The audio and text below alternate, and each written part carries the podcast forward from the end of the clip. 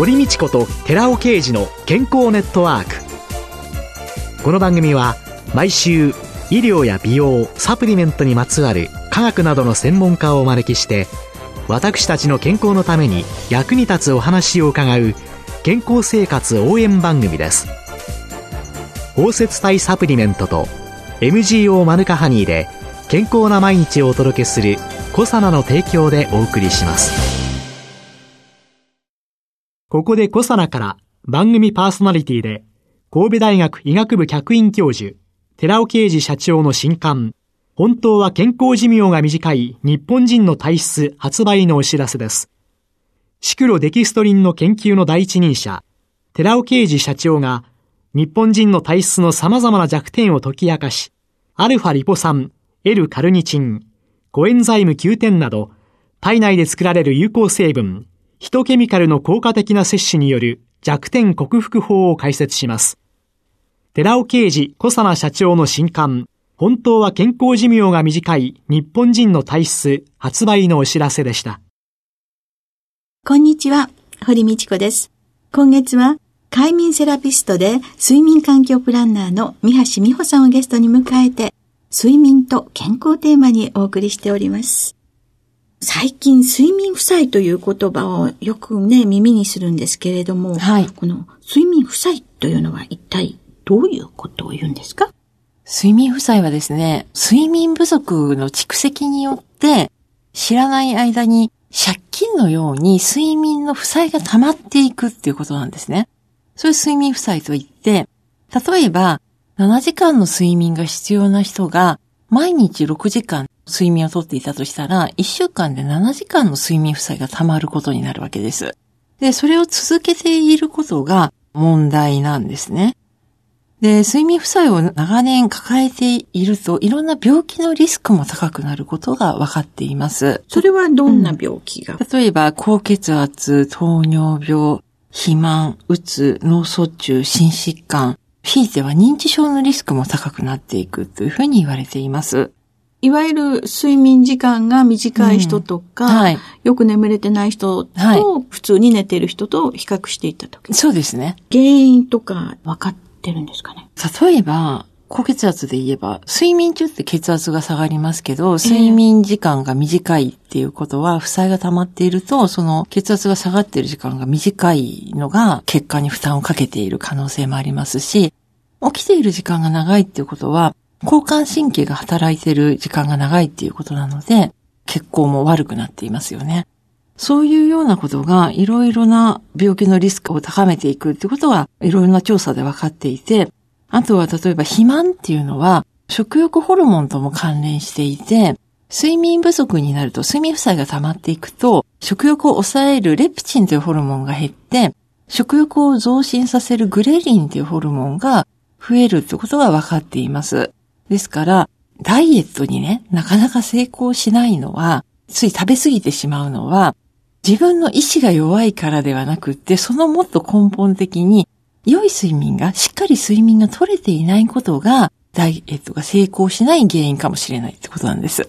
結局起きているっていうことは、はい、起きている時の活動を保たなければいけないから、はい、自然とちゃんと物を食べなきゃいけないよということで、うん、食欲も上がってくる。そうですね。睡眠が短い人はだから食欲が多いから、はい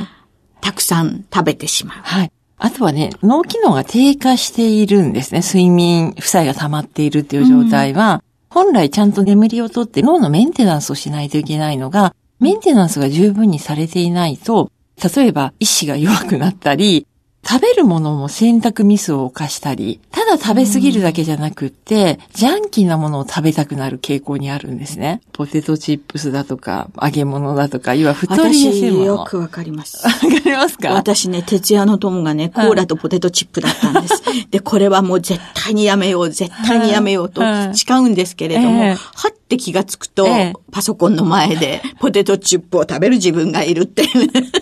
納得ですね。私もまあこういう仕事をしながら、毎日規則正しく素晴らしい生活を送ってるわけではないので、忙しい時にはね、夜遅くなることもあるんですけど、そういう時ってなんか食べたくなりますよね。ですよね。バリバリしたくなるっていうね。それで多分ストレスを解消してるんじゃないかと思いますけど。割とよく徹夜をする人とかね。はい、それから今本当にね、はい、24時間ということで、いろんなシフトの仕事がローテーション組んで、夜勤だとか、準夜勤だとかっていうような人がいらっしゃると思うんですけど、そういう人たちが気をつけなきゃいけないことって、ちょっとここだけは気をつけた方がいいんじゃないですかっていうことありますか？そうですね。なかなか交代勤務だと、あの、規則正しい生活っていうのはもう難しいので、例えば夜勤の方は家に帰ってから寝るわけなので、その時に朝明るい状態で帰りますから、実はその時には光を浴びないようにするといいんですね。ああ、うん、朝帰る人にね、はい、朝でリセットなんてそうなんです。したら帰ってすぐ眠れるわけないですもんね。そうですから、ちょっと変ではあるんですけど、あの、サングラスをかけてね、えー、帰るときに光を目に入れないようにするといいとか、日中に寝ないといけないので、生活音にね、気をつけて、例えば耳栓をするとか、あと遮光カーテンをしっかり閉めるとか、普通の夜眠る方っていうのはあんまり遮光しすぎると朝起きにくいんですけど、昼間眠る方はしっかり遮光しておくことが大事です。あと、自分に合った睡眠時間を知るっていうのを先週ちょっと教えていただいて、はい。三橋さんの場合には7時間半ですね。自分の睡眠時間を正しく知っても、はい。そしたら、実はそれだけ眠れてないとか、うん、それだけ取れないよっていう人は、どうするんですかね？まあできるだけね、そういうふうに睡眠時間を取れるように心がけていただくのは大事なんですけど、難しいっていういろんな環境ありますからね。そういう時はできるだけ空いた時間で隙間時間に寝ていくってことです。通勤の途中とか、お昼休みとか。本当は夕方以降はうたた寝しないっていうのはあるんですけど、帰りの電車の中でうたた寝しても夜も眠れますっていう方は、それだけ睡眠が足りてないので、睡眠負債が溜まってる状態なので、電車の中でうたた寝してもいいです。そういう方は。やっぱちょっと単純ではないですよね。一人一人に。もう本当に人によって違いますね。ね、はい、眠気が困らないように、えー、それからちゃんと眠れればいいということですね。ただですね、うん、私はもう薬剤師ですので、はい、薬局店頭によりますと、うん、もう睡眠のね、障害って本当にいろんなことを訴えられるんですよ。はい、寝つきが悪いとか、はい、途中で目が覚めちゃうとか、うん朝早く目が覚めちゃうとか、はい、寝てるんだけど、うん、寝た気がしないとか、うん、もうこういう人たちにどういうアドバイスをしたらいいのか。不眠っていうのか、入眠障害とか、こういうのは、生活習慣病であるとかって言われるのに、はい、いろんなことを伺っているような三橋さんのような情報が、一般の人には普及していなくて、うん。結局睡眠薬に頼ってしまっている日本の現状っていうのがありますよね。はい、だからそういう時に薬局で、ちょっとこういうことアドバイスしたらいいじゃないですかって少し教えていただければなというふうに思うんですけれども。高齢者の方に多い睡眠習慣の間違いが、寝床に長く居すぎることなんです。多いのがですね、お布団に入るのじゃ何時ぐらいに寝ますかって聞くと、だいたい夜の9時から10時ぐらいにも布団に入ってしまうんですね。で、朝は何時起きますかって聞くと6時から7時ですと。そうなると、もう単純に8時間以上寝床にいることになるんです。で8時間眠れるのはまあ20代ぐらいまでなので、それだけ長く居すぎることによって寝つきも悪くなるし、途中で何度も目が覚めて、眠りが浅くなります。で、そういう時は、まずですね、一旦お布団の中にいる時間をぎゅっと短くするんです。眠くなってから寝床に入って、そして朝もちょっと早めに起きて、遅寝早起きで凝縮した睡眠をとると。で、まとめて眠れるようになったところで、少しずつ睡眠を伸ばして、それでちょうどいいところでピタッと止めるっていうふうにします。60代、70代になったら、睡眠時間は6、7時間ぐらいで十分の人が多いので、長く寝ようとすることが不眠の原因になっている可能性があります。これですね、睡眠時間制限法って言うんですけど、睡眠を短くすることで睡眠の質が良くなっていくことがあります。そのポイントが遅寝早起き。遅寝早起きです。早寝早起きはよく聞きますけれども、ね、遅寝早起きというのは。遅寝早起きはね、これはね、意外と皆さん盲点になっていて、リタイアしたら、もうゆっくり好きなだけ眠りたいって思って、早めにお布団に入る方多いんですけど、そのことが逆に睡眠の質を悪くしていることが多いので、うん、単純ですけど、ここを見直すと、熟睡感がね、高くなってきます。はい。じゃあ、お布団に入るのは眠くなってから。そうですね。それでも眠れない時っていうのは、やはり疾患が何か病気が原因で、二次的に眠れないってこともありますし、逆に不眠を放っておくと、他の病気に影響していくこともあるので、最近は睡眠のクリニックもたくさん増えてますので、一度専門の病院にご相談されるといいと思います。いびきを書く人って、はい。寝具とか寝方とか、ええ、何かで工夫とかできることってありますか？まずですね、枕の高さを合わせてみるのをお勧めします。そうすると呼吸が楽にできるので、軽いいびき程度だったら、ほぼなくなると思います。枕ではい、枕の高さを合わせると。うちの父も、昔はよくいびきをかいてたんですけど、枕を変えたら、お父さんのいびきがなくなったわって母からね、電話かかってきましたので、だから枕の高さを見直すこと、はい、でもそれでもやはり体型的に、例えばちょっと太っていて、気道が狭くなっているとか、はい、あと骨格的に顎が小さい方っていうのは痩せていてもいびきをかきやすいんですね。そういう場合はまずですね、横向きに寝ること、もしくはうつ伏せ。気道が確保しやすい姿勢なんです。はいはいはいはい。うん、仰向けっていうのは健康な人にはいい姿勢なんですけど、ベロの付け根が喉の奥の方に落ち込みやすい。はい、はい。そうするといびきがひどくなるんですね。えー、ですから横に向いて寝るといいですから、そういう時に抱き枕なんかあるといいですね。そうね、抱き枕を上に抱く人はいませんもんね。必然的に横向きになりますよね。あとね、背枕っていうのもあって、背枕？背枕。背中に、ええ、要は枕を背負うんですね、え、クッションを背中に背負って寝ると、仰向けになれないですから、自然に横に向くっていうね。テニスボールでもいいです。テニスボールをストッキングに入れて、腰巻くと。そんな方法もあります。いろいろな疾患が隠れてるっていうのの中で、まあ、はい、うつ病であったりとか、はい、最近いろんなものがありますものね。うんはい、そういうのって、眠れないんだっていうのを、うん、大体どのくらい感じたら受診したらいいんですかね、そうですね。1ヶ月以上ですね。1ヶ月以上眠れなくて昼間が辛いっていうのが続いたら、相談されるのをお勧めします。年だから仕方ないんだとか、うん、仕事が忙しかったからなんだとかっていうことを考えるだけで終えてしまわないで、はい。1ヶ月ぐらい続いたら、はい。受診をしましょう。そうですね。ただ、あの、日常の中でできることはいろいろありますから、それをまずやってみて、それでも改善されなかったらですね。はい。はい、そうですね。光を見たり、食事をとったり、はい、眠くなったら布団に入ったり、というような様々なことを考えてみましょう。今週のゲストは快眠セラピストで睡眠環境プランナーの三橋美穂さんでした。来週もよろしくお願いします。はい。続いて、寺尾刑事の研究者コラムのコーナーです。お話は、小佐野社長で神戸大学医学部客員教授の寺尾啓二さんです。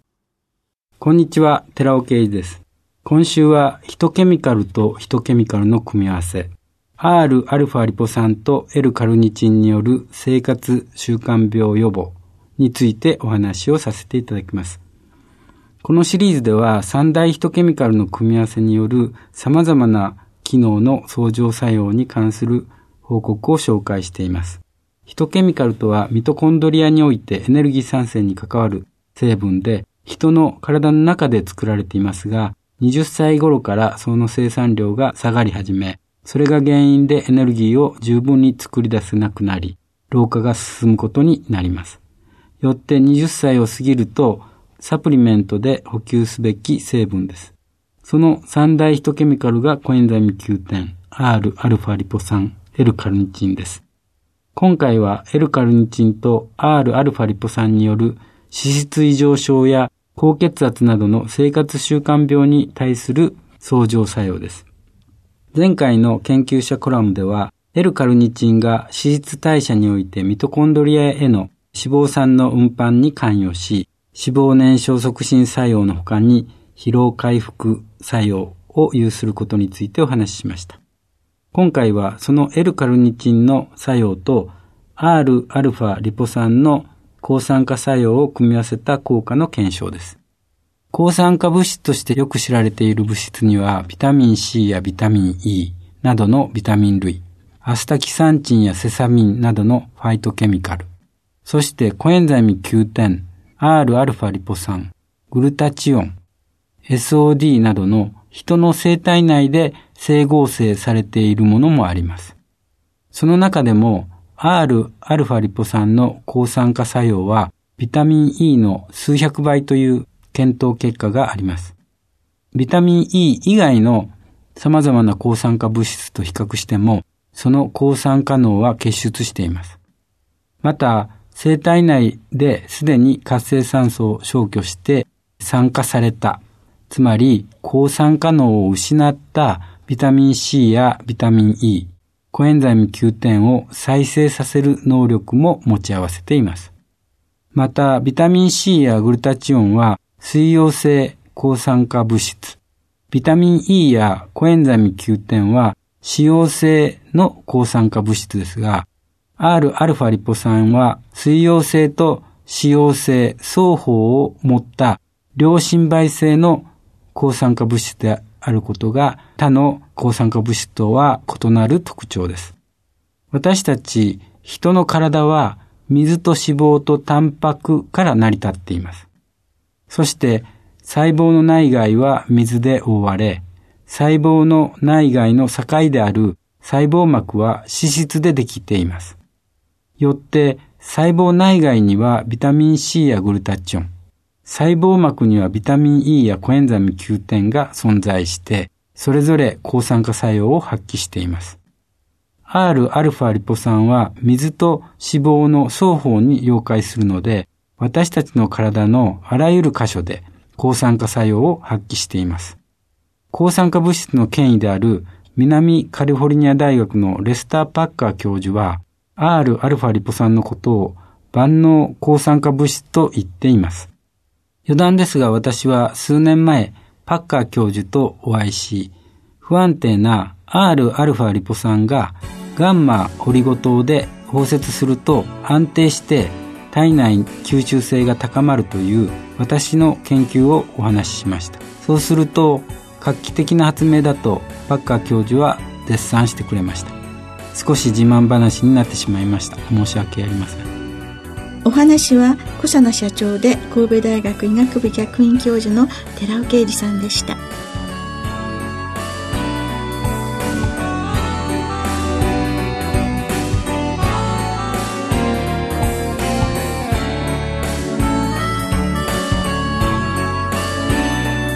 ここでコサナから番組お聞きの皆様へプレゼントのお知らせです。マヌカハニーを環状オリゴ糖を利用することで粉末化して配合した水でもお湯でもさらっと溶けて美味しく召し上がれるコサナのマヌカとオリゴのドリンクパウダーを番組お聞きの10名様にプレゼントします。プレゼントをご希望の方は番組サイトの応募フォームからお申し込みください。コサナのマヌカとオリゴのドリンクパウダープレゼントのお知らせでした。堀道子と寺尾啓二の健康ネットワークこの番組は包摂体サプリメントと MGO マヌカハニーで健康な毎日をお届けする「コサナの提供」でお送りしました。